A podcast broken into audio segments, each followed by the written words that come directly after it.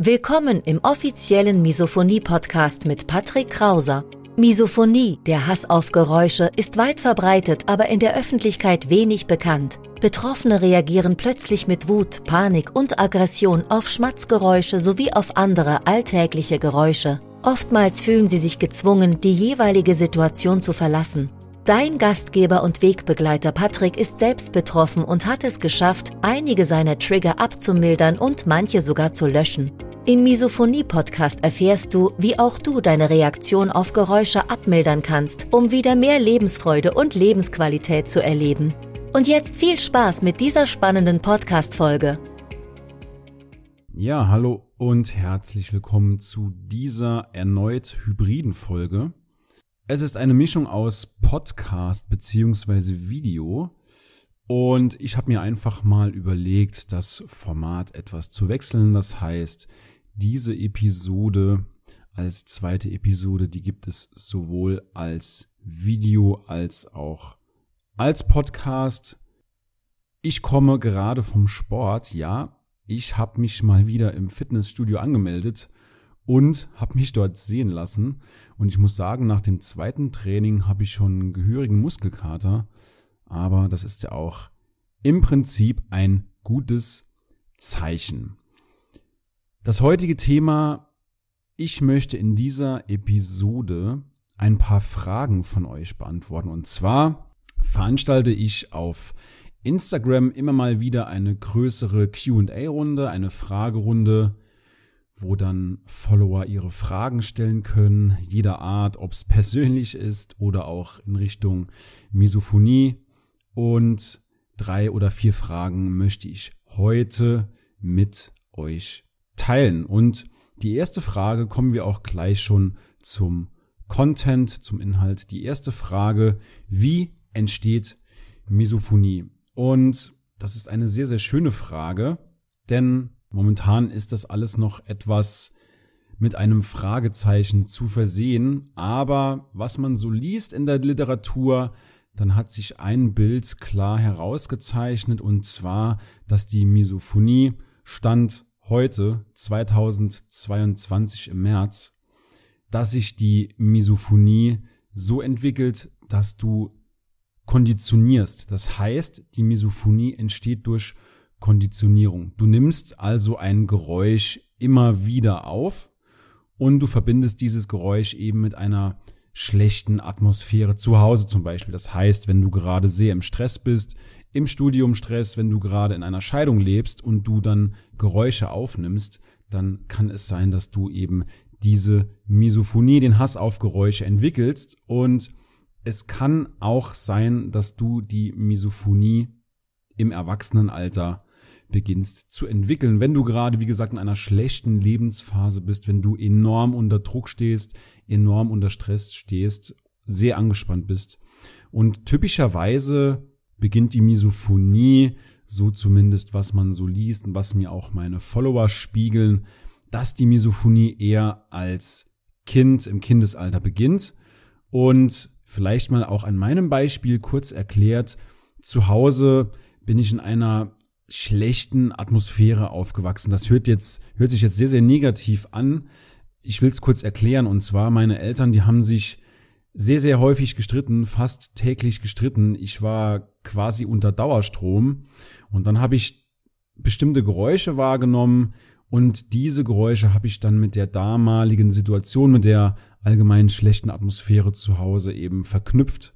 Und wenn ich diese Geräusche heute höre, dann ruft mein Gehirn eben die damalige Situation in mir hervor, obwohl das jetzt schon 30 Jahre her ist, 25, 30 Jahre her ist und ich reagiere eben mit Stress darauf und muss aber auch gleichzeitig dazu sagen, dass ich heute deutlich, deutlich weniger, seltener und deutlich milder auf Geräusche reagiere, als das früher noch der Fall war. Ich habe eben sehr viel an mir gearbeitet. Ich habe sehr, sehr viel probiert. Ich bin top organisiert. Ich habe mit Andreas Seebeck und Verena Hein gearbeitet.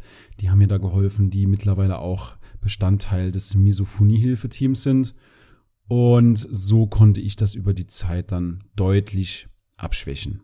Vielleicht noch ein kleiner Side-Fact am Rande, und zwar mein Vater, so hat sich das später herausgestellt, litt ebenfalls an Misophonie. Ich sage bewusst litt, weil er vor mehr als acht Jahren, acht Jahren verstorben ist. Gott hab ihn selig.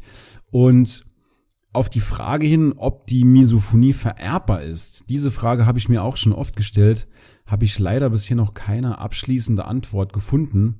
Aber sei an dieser Stelle versprochen, wenn ich es rausfinde, ob oder beziehungsweise dass die Misophonie vererbbar ist, dann teile ich das natürlich auch mit dir. Gut, jetzt habe ich auf die erste Frage sehr, sehr auf, ausführlich geantwortet. Gehen wir mal den Fragenkatalog durch. Zweite Frage, was ist die Ursache? Nun ja, die Ursache kann, ich sage bewusst kann, nicht muss ein traumatisches Erlebnis in deiner Vergangenheit gewesen sein. Und wie gesagt, man verbindet eben dieses Geräusch mit einer negativen Atmosphäre, mit negativen traumatischen Ereignissen. Und daher kommt eben diese sofortige Wut, diese Reaktion, diese Kampf- oder Fluchtreaktion. Und Misophonie ist auch eine komorbide Störung. Komorbide in diesem Sinne als Begleit Erkrankung. Das heißt, wenn zum Beispiel ein depressiver Mensch oder ein Mensch, der an Burnout leidet, es kann sein, dass sich die Misophonie eben als Nebenerkrankung, als Begleiterkrankung, als Begleitstörung entwickelt. Und ja, wenn du an dieser Stelle auch Fragen konkret zu einer Traumatherapie hast oder wenn du ein Trauma hast, was du bearbeiten möchtest, dann kann ich dir an dieser Stelle auch den Kollegen Andreas Seebeck eben schon erwähnt als Traumatherapeut empfehlen und er kennt sich eben insbesondere in Verbindung mit Misophonie sehr, sehr gut aus. Frage Nummer drei. Kann man Misophonie heilen? Nun, Heilung in Anführungszeichen, dass du überhaupt nicht mehr auf Geräusche reagierst, dass du nie wieder damit ein Problem hast, das halte ich eher ehrlicherweise für unrealistisch, aktuell zumindest noch nicht. Also mir ist auch keine Wunderpille bekannt, die man einnimmt und dann zack nicht mehr auf die Geräusche reagiert. Und bisher ist die Misophonie auch noch nicht als Krankheit klassifiziert. Das heißt, weder im ICD-10 noch im ICD-11 oder auch auf amerikanischer Seite im DSM 5 und Meiner Erfahrung nach reicht es aber auch schon, wenn du gewisse Methoden, wenn du gewisse Techniken kennst, um Trigger eben aufzulösen, abzumildern, um deine Reaktion vor allem darauf abzumildern. Und dass du damit eben deine Lebensqualität deutlich steigerst. Ich muss sagen, ich leite weiterhin an Misophonie, aber ich werde vielleicht einmal in zwei oder drei Monaten getriggert und auch nur dann, wenn ich nicht aufpasse, wenn ich nicht aufmerksam bin. Und das hat nichts damit zu tun, dass ich ohne Trigger lebe, sondern ich habe sehr, sehr viele Triggergeräusche in meiner Umgebung. Also ich lebe quasi mit meinen Triggern zusammen und trotzdem schaffe ich es durch Organisation, durch entsprechende Klopftechniken, durch die Alpaka-Methode von Verena, durch andere Techniken eben meine Misophonie so sehr im Griff zu haben, dass sich meine Lebensqualität deutlich, deutlich gesteigert hat. Und es gibt auch andere, das, das habe nicht nur ich geschafft, es gibt auch andere, findest du auch auf unserem, äh, auf dem YouTube-Kanal, findest du andere Interviews von Misophonikern, die das eben auch geschafft haben. Und ich habe auch den einen oder anderen Hypnotherapeuten kennengelernt, der die Misophonie angeblich mit nur einer einzigen Sitzung in Anführungszeichen auflösen kann. Und von solchen Aussagen muss ich mich definitiv entfernen. Ich sehe das eher realistisch, man kann Trigger abmildern, man kann die Reaktion auf Geräusche reduzieren, aber Vorsicht bei solchen Versprechen mit nur einer einzigen Sitzung kann man die Misophonie auflösen.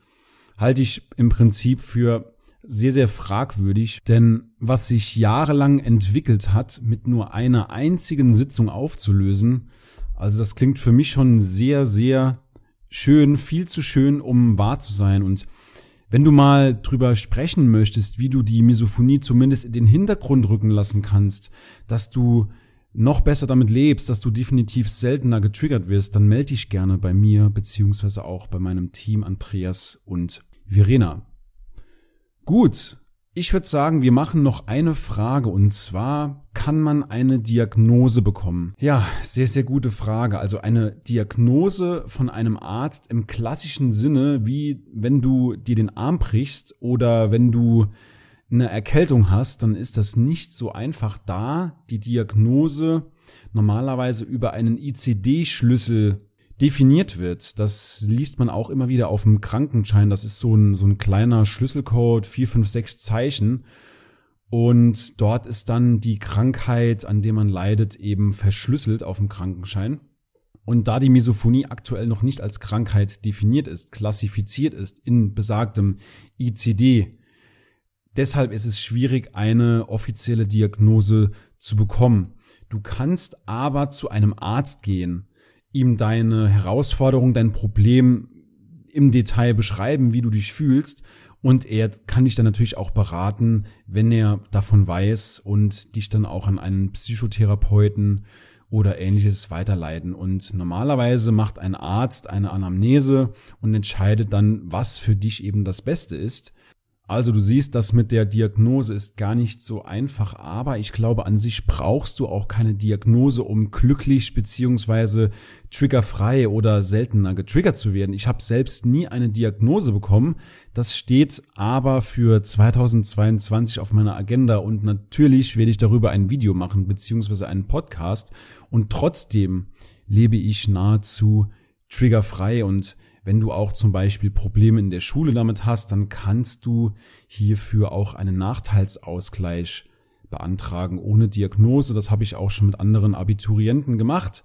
Eine Abiturientin hat sich vor gut einem Jahr im Januar, Februar letzten Jahres bei mir gemeldet und gesagt, sie hat Probleme damit, in einer größeren Gruppe ihre Prüfungen zu belegen und dann haben wir zusammen diesen Nachteilsausgleich für sie beantragt und damit durfte sie auch dann in einer geschützten Umgebung beziehungsweise in einem separaten Raum mit Kopfhörern, wie auch immer, das ist natürlich dann im Einzelfall zu entscheiden, konnte sie die Prüfungen ablegen und hat dann auch letzten Endes ihr Abitur erfolgreich gemeistert. Gut, ich würde sagen, wir belassen es dabei und die anderen Fragen, die verarbeite bzw. beantworte ich gerne in einem anderen Video. An dieser Stelle nochmal, wenn du wissen möchtest, wie du besser mit der Misophonie umgehen kannst, um noch seltener getriggert zu werden, dann melde dich gerne bei mir und meinem Team und wir quatschen mal unverbindlich, kostenlos, ohne Risiko, wie wir dich in deinem Vorhaben unterstützen können. In diesem Sinne weniger Trigger und mehr Leben. Bis zum nächsten Video. Ciao, ciao.